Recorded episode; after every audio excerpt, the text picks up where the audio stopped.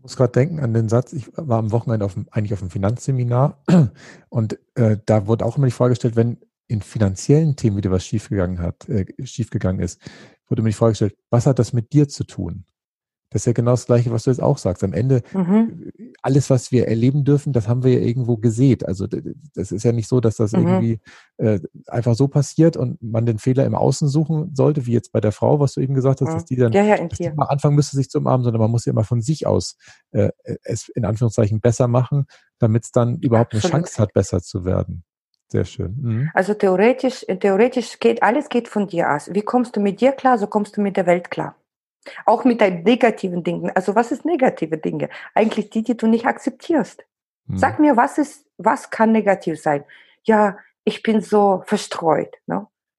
Und ich sage, okay, wenn ich verstreut bin, durch meine Verstreutheit übrigens bin ich überhaupt ähm, jetzt der Durchbruch geschaffen, weil ich meinen Beutel vergessen habe bei Contra. Also wir waren so ein Marketingkongress Contra. Mhm. Und ich habe plötzlich meinen Beutel vergessen, in, in, äh, in, wo ich gesessen habe. Und da habe ich meinem Mann gesagt, pass auf, ähm, der Beutel, ich, hab, ich muss den Beutel zurückholen. Sag, okay, hole. Also der akzeptiert schon das Ganze. Gut, dass ich überhaupt dran gedacht habe.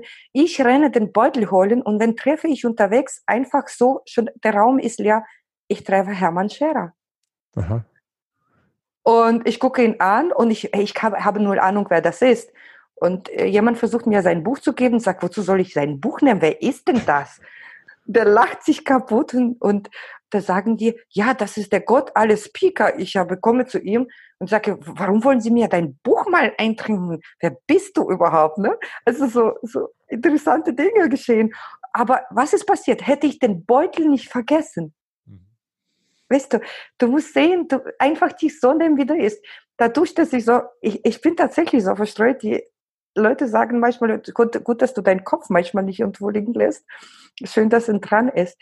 Äh, da bringen sie, meine Personalmanagerin fragt mich immer ab, hast du alles? Und ich habe mir wenn beim Rausgehen so Handyschlüssel, Portemonnaie genommen, so dass ich wenigstens die wichtigsten Sachen nicht aus der Wohnung raus, äh, beim Wohnung verlassen nicht vergesse. Dann weiß ich Handyschlüssel, Portemonnaie. Aber die andere Seite der Medaillen, äh, die Leute, die so verstreut, sagen wir, wir können nennen negativ chaotisch, aber wir können auch kreativ nennen, ja. weil nur die, du kannst nicht kreativ und strukturiert sein, geht nicht. Das ist schwierig. Also das ist schwierig, sich ne? aus, ja. Ja, und äh, ich weiß das, dann hole ich mir Leute, die, die strukturiert sind und die bringen mir Struktur, die halte ich an. Aber ich bin die, die sagen, hör, hör auf mit deinen, also Ideen kannst du bringen, wir strukturieren die. Die fühlen sich in ihrem Element, ich in meinem. Und schon haben wir der Nachteil eigentlich des Negatives äh, in Positiven umgewandelt. Mhm. Du musst die Leute um dich auch haben, die auch dich auch so akzeptieren. Wenn du dich akzeptierst, sagst, ja, ich bin halt so, dann äh, akzeptieren dich auch. Also es hängt immer von dir ab. Ob das Sexualität betrifft oder alles, deswegen strahlt das so aus. Also ich habe Verhandlungen geführt, da kannst du dich kaputt lachen. Äh, ich war, ich habe ein Buch geschrieben, also ich habe ein Buch geschrieben und im Buch stand Verhandlung auf einem anderen äh, Level. Also Sex am, am, Verhandlung, am Verhandlungstisch. Mhm. Neugierig, ja. Und da ging es so, wir, wir hatten Aufträge ohne Ende und uns hat eine Firma angesprochen, es musste einen sehr, sehr großen Auftrag herkommen. Und ich war sowieso nicht darauf angewiesen, sag, okay, gucken wir uns an, bisschen überheblich, oh, ich liebe das. Äh, gucken wir uns an, sie konnten nicht loslassen. Also gehen wir mit meiner Personalmanagerin, also die auch äh, meine Assistentin ist bei Seminaren, also wenn ich Tantra-Seminaren oder sagen Berührungsseminare, bei mir heißt nicht Tantra-Seminare, sondern Berührungsseminare mhm. äh, gebe, dann äh, sie kennt alle möglichen Spiele. Gehen wir hin und plötzlich äh, kommt eine Frau dominante Frau rein mit so einem Assistenten und ich auch. Und ich, mir kam so, so Grinsen in, in dem Kopf, dachte ich, oh Gott, jetzt fängt so an, als ob wir in so einem SM äh, so ein Kontext sind. So, Aha. der Sklave rennt hinterher, so, weißt du, ich habe sie gleich vorgestellt in der Kleidung und dachte, ich muss mich zurückhalten. Okay. Und dann geht Gespräch und sie sagt, jetzt folgendes, ein, zwei, drei. Und ich denke, aha, interessant. Also schalte ich meine dominante, dominante Note an, dachte, mal schauen. Und fange an, tatsächlich so ein Spiel durchzuführen, als ob man in der Szene macht. Also ich habe meine, meinen Sklaven sozusagen und sie hat ihren Sklaven, also in spielerischen Kontext, mhm. Kontext. Und ich habe angefangen, also was du sagst, Sexualität, wie strahlt sich aus? Diese Übung aus der Szene war so, dass die Frau, also ich habe angefangen, Verhandlungen zu führen und ich habe gedacht, nie im Leben wird, werden wir diesen Auftrag äh, Auftrag bekommen. Ne? Ja. Aber es war so Spaß daran. Wir kommen raus. Da habe ich gesagt, naja, das war's. Aber interessant war, das dürfen wir nie wieder machen. Um Gottes Willen, das war das erste Mal. Wir dürfen nie wieder solche Spielchen auf Verhandlungstisch übertragen. Also diese Verhand Verhalt, Verha wie heißt es? Verhalten. Verhaltensspiele. Ne? Mhm. Also, also ich habe dann richtig so wie eine Domina mich vorgeführt. Sie aber auch, aber ich war dominanter. Sie war nicht in der Szene, ich war in der Szene. Ich weiß, wie man solche Sachen macht. Und äh, die Sprüche, alles so auf absolut dominante Art. Zwei Dominas haben sich getroffen mit ihren Sklaven. Ne? Mhm. Wir sind drei Tage später, hatten wir den Auftrag auf dem Tisch.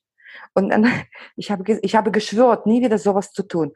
Aber plötzlich geht zur nächsten Verhandlung, da sitzen fünf Männer und wollen uns fertig machen. Da gab es mir keine andere Wahl. Ich habe wieder eingeschaltet, aber dort ganz andere Strategie aus der Tantra-Philosophie. Äh, habe ich Weiblichkeit eingeschaltet. Gegen einen Männer zu kämpfen als Frau ist nicht zu empfehlen. Mhm. Also habe ich mein Verhalten angepasst, äh, den Männern angepasst. Am Ende sind wir mit größerem Auftrag raus, als wir mal reingekommen sind. Und dann habe ich gedacht, aha, interessant. Und dann habe ich angefangen, das zu forschen. Wie ist äh, in bestimmten Verhalten, wie kann man das direkt ansteuern? Also, ja klar, das ist pure Manipulation, aber dabei sind alle positiv beeindruckt. Mhm. Weißt du, das ist, das ist fast, das habe ich alles im Buch geschrieben, damit die Leute was, was zum Lesen haben, zum Lachen.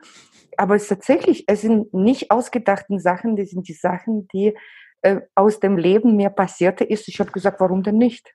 Das sind ja auch immer die schönsten Geschichten. Also ich erzähle auf der Bühne ja auch immer nur Geschichten, die mir passiert sind. Und das Schöne ist ja, wenn, wenn es dein Thema ist, dann passieren dir ja die Sachen, so wie dir das jetzt genau, in der Verhandlung genau, passiert ist. Genau, Deswegen, wenn man genau. da so ein genau. bisschen aufmerksam ist, dann, dann kriegt man da ja unendlich viele Geschichten, die man dann erzählen darf oder in ein Buch reinschreiben darf. Spannend. Ja, Mir ist ja. gerade aufgefallen, ich habe noch gar nicht die Frage gestellt, ich stelle immer die Frage, was du mit dem Begriff Nachhaltigkeit verbindest. Das ist ja bei mir immer dieser Wald, an den ich denke, dass man, wo man nur so viel ernten sollte, wie Nachwächst, weil ansonsten der Wald nicht für die Nachwelt erhalten bleibt. Wenn du diesen Begriff Nachhaltigkeit hörst, Inanna, was ist das, was du damit assoziierst und in Verbindung bringst? Okay, also Nachhaltigkeit für mich ist das, also es gibt so ein Einmalaufträge, ich gehe wieder in Geschäftsleben. Es gibt mhm. sozusagen Einmalaufträge. Eine Oma hat, äh, was weiß ich, Fensterputzen bestellt oder was auch immer oder äh, Fußbodenleger haben einmal Fußboden belegt. Und es gibt das, was äh, zum Beispiel auf Daueraufträge gibt, wo es ja eigentlich so du machst irgendeine Leistung und dann hast du ständig mal, bekommst du irgendwie Provisionen, irgendwie Abos, irgendwie mhm. sowas. Das ist schon nachhaltig, man denkt schon so ein bisschen im Voraus oder bei Versicherungen, ne? da ist das so ein bisschen, du machst Versicherung, der Versicherer bekommt so ein, äh, so wie du sagst, Nachwächst. Solange der, der, der die Person diesen Versicherungsvertrag hat, bekommt der, der, der Vertreter auch seine Provisionen. Und das ist eigentlich für mich das, was er auf lange Zeit geht. Nicht, dass es kurzer, mhm. kurzer kann man nutzen für bestimmte Experimente, so wie äh, bei Forschung nutze ich verschiedene Sachen. Ich weiß, dass es schief gehen kann, aber ich bin neugierig, ob es schief geht oder nicht. Und deswegen bin ich nie traurig, wenn etwas schief geht. Weil äh, diese einmalige Sachen sind eigentlich eher, braucht man auch, ist eher für Experimentieren. Und für mhm. Leute draußen ist sehr interessant, egal was sie nehmen. Ne? Also ist es auch wiederum für aus dem sexuellen Leben bei mir, sondern du kannst experimentieren, du sagst, ich probiere das und das und das aus.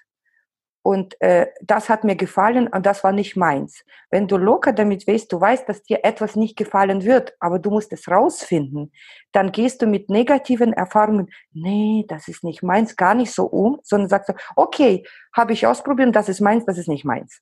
Mhm. Und das Gleiche, das kurzfristige Sachen sind die Sachen, die kurzfristig sind und nachhaltige Sachen, die, die du sagst, okay, aus diesem und dieser Methode, aus, der, aus diesen Sachen kann ich etwas Langfristiges mir erhoffen, was auch langfristige Liebe, langfristige, was auch immer, ne? Mhm. Also so für mich ist die Bedeutung. Also das, was eher bis zu deinem Tod dich begleitet oder vielleicht darüber hinaus für die andere Generation mitgegeben wird, das wäre natürlich Idealfall.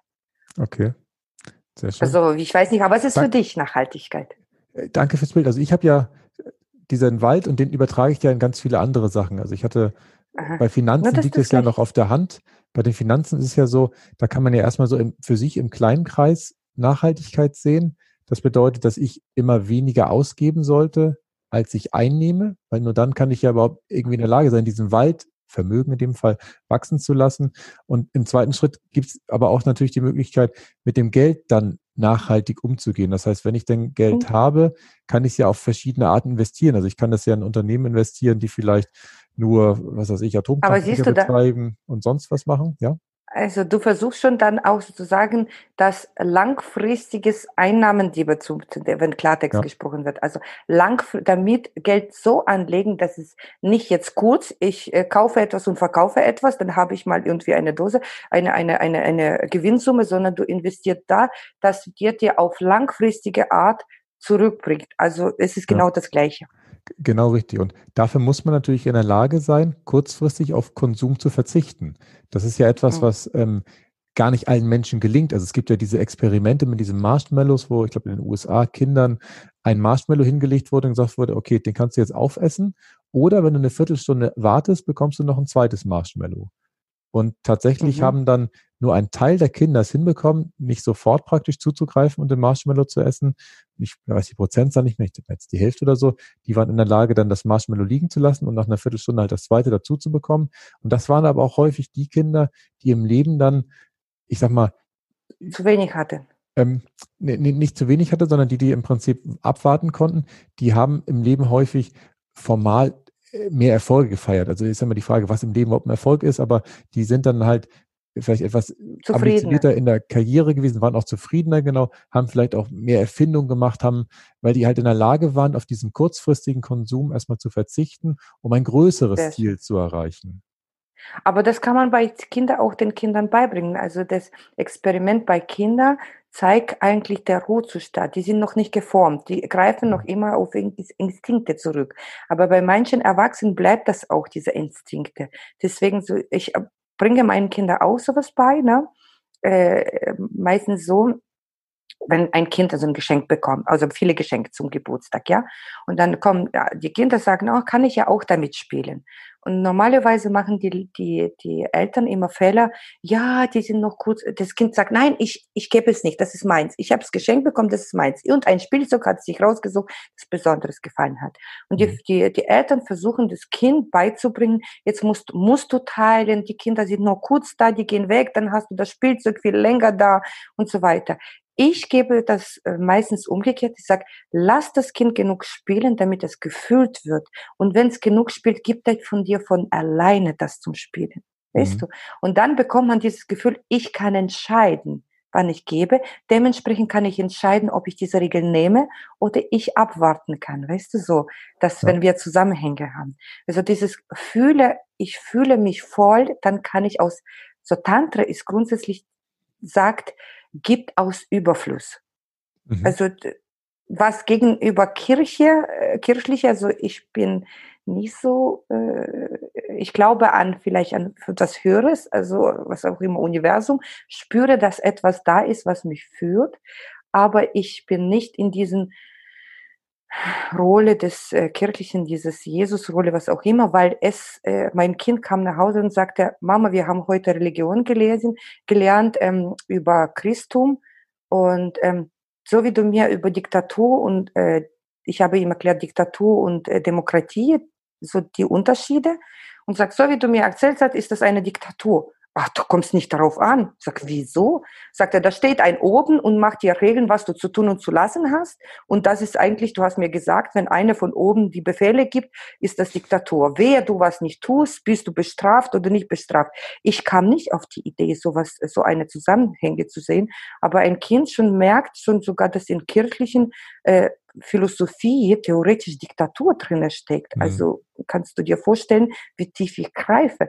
Aber da sage ich, okay, also du musst immer unterschiedliche Dinge dir beobachten. Ich kann nicht sagen, du darfst das nicht. Mhm. Aber er kann mir kommen und erzählen, was er will. Ne? Also das ist, ja, das ist so eine Sache. Ja. ähm, in, in einem anderen Interview hast du mal erzählt, Inana, dass ähm, auch wenn wir es vielleicht nicht glauben wollen, wir in Deutschland im Umgang mit der Sexualität relativ offen sein. Du hast gesagt, dass gerade im osteuropäischen Kontext, der viel verklemmter sind, ich glaube, wenn ich es richtig erinnere, nur die Franzosen uns noch ein bisschen voraus sind, äh, was das Thema mhm. angeht. Das finde ich total spannend. Lass uns da nochmal drüber sprechen, weil von, von ja. innen heraus betrachtet würde ich mal sagen, ach, wir Deutsche sind da schon ziemlich mit, mit, dem Stock im Arsch unterwegs, in Anführungszeichen, und sind da vielleicht nicht so offen wie die andere Länder, aber du hast es anders erlebt. Ja, ich sage dir, was äh, für mich immer die größte Trieb, Triebskraft insgesamt ist für Entwicklung. Das ist die Neugier. Mhm. Deswegen, wenn wir den Kindern die Neugier wegnehmen, sind sie, entwickeln sie sich plötzlich nicht. So was bei, bei Deutschen sind. Mag sein, dass sie körperlich vielleicht verklemmt sind. Ne? Okay. So, es, womit das zusammenhängt, ist nicht mehr zu beurteilen. Vielleicht mit hunderte Jahre Geschichten, vielleicht mit Hexenverbrennung, was auch immer das sein mag. Aber die Neugier, etwas Neues zu erfahren, etwas Neues zu erleben. Also ich bin in Clubs unterwegs, äh, also bis Corona da kam, ähm, in verschiedenen Szenen, auch in Tantra, äh, sehe ich, dass die Neugier, etwas zu erlernen, anderes zu machen, ist hier größer. Und wenn wir das sehen, die meisten Tantra-Schulen sind in Deutschland. Okay. Anzahl. Und die meisten Clubs, Swingerclubs, sind auch in Deutschland. Glaube ich, Holland ist bisschen voraus oder so. Aber wenn du da Anzahl von verschiedenen Swingerclubs, wenn du anguckst, äh, Frankreich ist von Natur aus. Die sind ganz locker. Also deswegen äh, der Präsident, als der kam und dann äh, Russland hat dann entdeckt, der hatte eine Geliebte und er sagt, na und für die äh, für die Franzosen war das, uh ja, da ist der gut, also ist von mhm. einer von uns, weil für die ist das tatsächlich ganz locker. Also wir sind in Frankreich öfter im Urlaub, da ist es ganz, ganz entspannt, was diese Sexualität angeht. Also mhm. manchmal, wenn wir auf Partys unterwegs sind, es ist viel entspannter, die gehen ganz entspannt damit um. Okay, sehr schön. Also, Aber der, also du hast gesagt, Vergleich, Vergleich zu anderen. Also wenn wir äh, Russland, Ukraine nehmen, ne? Ja, zum Beispiel. Dann, äh, zum Beispiel Russland, weil ich die Ecke ein bisschen gut kenne. In Russland äh, wollen die Frauen, also die Männer werden erschossen, Alkoholiker, was auch immer. Da ist meistens Anzahl mehr Frauen als Männer und die Frauen lernen, damit sie einen Mann verführen. Aber die ihre eigene, die Männer sind dadurch faul, auch wenn nicht du, dann die nächste. Mhm. Die Neugier ist null da. Dann wollen sie sich nicht entwickeln. Und deswegen also meistens äh, diese, ich empfehle ja, darf ich vielleicht nicht ausführen, das halte ich mich zurück lieber. Ähm, deswegen sind sie meistens Mentalität, äh, äh, du bist meine Sklavin, du sollst es tun oder ich nehme die andere. So, so eine Mentalität habe ich erlebt. Es gibt mhm. Ausnahmen, ne? also ich will nicht alle unter einem Kamm. In Deutschland ein Mann, wenigstens der ehrt eine Frau, der sagte, du bist eine Frau für mich und ich muss etwas dir erstmal tun, damit ich was bekomme. Das war mein ersten Eindruck äh, in Deutschland, als ich sozusagen mit äh, deutschen Männern in Kontakt gekommen bin. Mhm. Und ich war überrascht, weil für mich war meine Mentalität war, erst muss ich einem Mann etwas äh, äh, etwas tun, damit ich was bekomme. Und das ist Grundverkehr. Dadurch entwickeln sich nicht. Die Frauen entwickeln sich eher zu Prostituierten, weil sie als Dienstleistung das sehen. Das ist mhm. schon angelegt. Ich bin schön genug, da kann ich wenigstens damit Geld verdienen. In der Familien werden die Frauen oft geschlagen, mhm. heftig geschlagen. Die Weiblichkeit wird unterdrückt. Zurzeit sehen wir, was in Russland passiert. Und ähm, Ukraine ist, geht eher ein bisschen äh, Europa, da ist dort Entwicklung angesagt, aber immer noch in einer Entwicklungsphase. Äh, wenn wir andere Länder, also Holland ist auch entspannt, total. Mhm. So Frankreich ganz locker. Aber wenn wir dann auch die anderen Länder annehmen, da ist schon äh, wilder Trieb da. Wenn du südlichen Länder, Italien und so weiter, da geht schon eher auf Trieb. Okay. Und du musst äh, lernen, das zu beherrschen. Und die Deutschen sind so neugierig, ihre eigene Lust zu beherrschen, dass ich echt, echt stolz bin. Ich fühle mich in Deutschland am wohlsten, was das Aufklärung Sexualität betrifft. Mhm. Weil sie neugierig sind. Sie, sie, sie saugen alles auf. Die machen immer so, wenn ich erzähle und sage, und jetzt probieren wir das aus und die Frauen sagen, wie es sich anfühlt. Dann die Männer sind neugierig, es klappt nicht immer alles. Ich erkläre, zeige, bei Seminaren richtig zeigen. Dann sage ich, entspanne deine Hände. Stell mal vor, du bist blind. Ne? Also da willst du ertasten. Da plötzlich sind sie entspannter und die Frauen sagen, wow. Und sie bekommen diese Wow-Effekt und wollen das sofort anwenden. Weißt mhm. du, das ist fantastische Eigenschaft. Was brauchst du noch mehr? Was braucht ein Lehrer mehr als neugierige Kinder, äh, Schüler? Ja, weißt du, braucht, mehr brauchst du nicht. Und ich glaube, es wird noch weit, weit entwickeln. Und in Deutschland, deswegen denke ich, aus der Deutschland kommt die große Revolution, weil ähm, in Deutschland auch durch diese Neugier und diese Experimentierfreudigkeit, so ich stelle dich auf die Probe, sinngemäß, ich schaue mal, Männer meistens, ne? Und dann bekommen sie diesen Aha-Effekt und wollen es weitergeben. Und dadurch, wenn das gestärkt wird, diese weibliche und männliche Prinzip, ne? Wenn die verstehen, wie die Frau funktioniert, also Weiblichkeit funktioniert, dann äh, sind sie auch nicht im, im kriegerischen Zustand. Ne? Sie bekämpfen nichts und sagen, aha, wir können die Frauen einstellen, weil sie dafür, dafür besser geeignet wären. Also mir wird manchmal vorgeworfen, dass ich über Frau-Mann rede. Es gibt natürlich Männer, die viel Weiblichkeit in sich haben. Es gibt Frauen, die viel Männlichkeit in sich haben. Aber wenn wir das Grundprinzip trotzdem in Frauen, größten Teil der Frauen, ist die Weiblichkeit da schon aus dem Grund, wann sie zum Beispiel die Kinder äh, müssen gebären und so weiter. Die mhm. Mutterinstinkte sind da, äh, obwohl gibt es auch Ausnahmen. Es geht nicht darum. Aber wir erkennen das sofort, wo das weibliche Prinzip funktioniert. Also ich hatte Männer, ein Mann in meinem Betrieb, der war männlicher Statue, aber innerlich sehr weiblich. Was die Kunden haben ihn geliebt. Mhm. Der war extrem langsam, ne? aber wenn er kam, der war so, der war kein nicht schwul, der hatte Familie, Kind und alles, ne? Also absolut tolle Mann, ruhig. Der kam, aber seine Art war so, so, so hingabemäßig, weißt du. Mhm. Die Leute, die, die Kunden haben gesagt, kannst du mir den schicken, also ich will bloß keinen Namen nennen, kannst du uns den schicken, wenn er kommt, fühlen wir uns wohl. Also eigentlich hatte er mehr weiblichen, äh, weiblichen Anteile in sich mhm. und als ich das entdeckt habe, habe ich das bewusst noch hm, hingearbeitet. Er sagte, ich bin ein Mann, ich muss jetzt klar denken, hart sein. Das haben mir Eltern immer zwingen, aber ich merke, der ist verklemmt. Und sagt, und was wäre, wenn du mal so sein kannst, wie du bist? Und sagte er, da wird mich keiner akzeptieren. Und sagte, wollen wir drauf ankommen lassen? Und dann entfaltet er sich in null Komma nichts zu einem fantastischen Mitarbeiter, der nie krank war, der nichts. Und die Kunden haben mich, äh, die haben angefangen, ihn umzuwerben. Also der ist jetzt umgeworben, mhm. der, aber der kam zu mir und sagte, kann ich dahin gehen? Und sagte, wie fühlst du dich dabei? Und er sagte, sehr wohl. Ich sage, okay, da spreche ich mit denen. Und dann war angenehm, dass er nicht so direkt abgeworben war, sondern er hat mir selber gesagt und wir haben dann ausgehandelt, wie er zu denen rübergeht. so, das war auch total interessant. Weißt du? Sehr schön. Toll. Also finde ich, ich einfach. Cool. Ja, es ist alles Sexualität. Nicht nur, ach, du wolltest den Unterschied sehen. Ja, also alles gut. Ina, alles gut. Das war, die Antwort war, war gut, war rund. Wunderbar. Ich habe noch äh, zum Ende des Interviews so eine Frage äh, vor, und zwar gibt es noch so ein, zwei praktische Tipps. Also wir hatten ja schon über die Fußmassage gesprochen, ähm, die wahrscheinlich jetzt äh, im Podcast schwierig äh, erklärt werden kann. Ähm, oder vielleicht gibt es andere Sachen, wo du sagst, okay, das ist etwas, was alle Zuhörer relativ einfach umsetzen können, ohne dass sie vielleicht bei dir auch mal in einen Kurs gehen. Das ist ja auch eine ja. Möglichkeit. Oh, es gibt sehr große, große, große Kasten.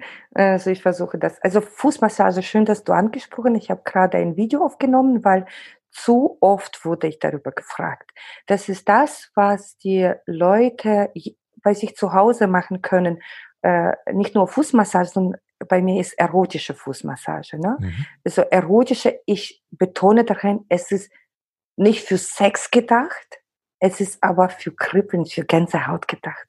Mhm. dass du das, äh, wenn äh, die gemacht wird, Gänsehaut. Da habe ich ja so oft, wie ich gefragt wurde, habe ich gesagt, jetzt nimmst du einen, einen Kurs auf. Wenn du willst, kann ich dir einen Link geben, dann kannst du den verlinken den Leuten. Wenn sie neugierig sind, können sie machen. Das wird als etwas ganz Preiswertes sein, aber das so, dass sie zu Hause anwenden können, mhm. weil über die Fuß zum Beispiel kommt eine Frau, meistens Frau Stöckelschuh tragen oder irgendwo auf Arbeit sind, wo die Füße extrem wehtun, ne? Mhm. Pfleger und so weiter, die kommen nach Hause, setzt sich hin und denkt, oh Gott, und versucht die Füße irgendwie hochzuheben, ne? Und mhm. mein Mann zum Beispiel, wenn er sieht, ich komme kaputt nach Hause, kommt sich hin, setzt sich hin, nimmt meinen Fuß und fängt an, so schön zu massieren. Ne? Da habe ich gesagt, wenn du schon so schön massieren kannst, da können wir mal, kann ich dir auch zeigen, wie das geht. Mhm. Dann haben wir gemacht, dann äh, war das überall, wenn irgendwo da sind, äh, ich sitze da, äh, Besuch zu Besuch, und er merkt, man, es gibt mal deinen Fuß, ne? So. Und das kannst du, äh, fangen an zu massieren, die Frauen sagen, oh toll, kann ich dir meine Füße gleich geben, ne? So mhm. Spaß unter, bei Freunden. Es ist eigentlich so, dass es nicht, sagen wir, vulgär, nicht sexuell ist, aber zugleich hat tatsächlich Gänsehaut erzeugt. Und das kann jeder erlernen, weil so einfache Griffe, dort gibt's also ich kenne mich mit allen Erogenzzonen mhm. und in den Füßen gibt's einen größten Teil der Erogenzzonen, viele wissen nicht, ähm, und da gehe ich eine bestimmte Reihenfolge, obwohl man aus äh, jeder einzelne rausnehmen kann und nur diese, das sind so zwölf Griffe, mhm. mit Streichen und dann ist dadurch entsteht, dass du eine einzelne auch rausnehmen kannst, trotzdem Gänsehaut äh, anwenden kannst. Also das packen so, wir auf jeden Fall in die Show Notes. Das, das hört sich total interessant an. Ich weiß auch, dass ja die, die Füße ja tatsächlich auch diese Reflexpunkte haben für alle Organe. Also die, die, diese Fußunterseite, die ist ja extrem, ja. was das angeht. Also da bin ich total gespannt, was da. Ja, das, äh, wir gehen aber nicht auf Reflex, wir gehen auch dort rein, aber eher, es wird auch bearbeitet, aber eher geht das Ziel ist, dass äh, bei Füßen sowieso kriegst du immer Gänsehaut. Aber da gehe ich ja gezielt hin, dass du äh, ein, ein, ein, ein erotisches Gefühl bekommst. Mhm. Und äh, für Frauen, Frauen machen es auch gerne den Männern, merke mhm. ich, weil die Männer sind meistens diejenigen, die bodenständig sind, die müssen Geld verdienen. Also das ist so untere Chakra, also die erste, das ist die bodenständig. Um sie zu stärken, empfiehlt man, also ich arbeite auch mit Chakren, also bei mir ist das Wissen kann, äh, sprengt hier den Raum, mhm. dann ist der untere Chakra, das was Geld verdienen geht, dass das Urinstinkte gehen, das ist genau diese Fußmassage. Mhm. Und wenn der Mann schon viel, äh, der Frau schon viel gefühlt hat, also viel ihr gegeben hat und der ist auch müde und so weiter, äh, dann, wenn die Frau sagt, oh Gott, du hast so viel für mich getan, also auch wenn, ob sie das ausspricht oder nicht, ach, lass mal dir Massage machen, ist auch eine schöne Sache, weißt du? Mhm. Also mein Mann genießt auch, wenn ich sage, ah, willst du mal jetzt, wir machen uns Fußpflege. Weißt du, wie mhm. schön das ist? Also, so ein, also nicht zur Fußpflege gehen, sondern ich kann mir auch selber äh, Fingernägel schneiden. Aber dieses Akt der Aufmerksamkeit geht zwei bis drei Stunden. Erst macht er mir die Fuß, also schneidet mir Zähne, Nägelchen ab, feilt die schön und wir sitzen da und ich genieße das. Und dann sage ich, komm, jetzt mache ich dir. Also das sind so banale Dinge, die jeder mhm. machen kann. Also da, natürlich mein, so mein Mann zieht mir Sockchen an. Also er hat gesagt, ich hab, er hat nach meiner Schwangerschaft, weil ich mich nicht bücken konnte, wo ich schwanger war, dann hat er mir Sockchen früher angezogen. Schwangerschaft ist schon längst vorbei. Ich habe elf Jahre und sechs Jahre altes Kind. Aber der zieht immer noch mir Sockchen an, sagt er, ich finde das schön.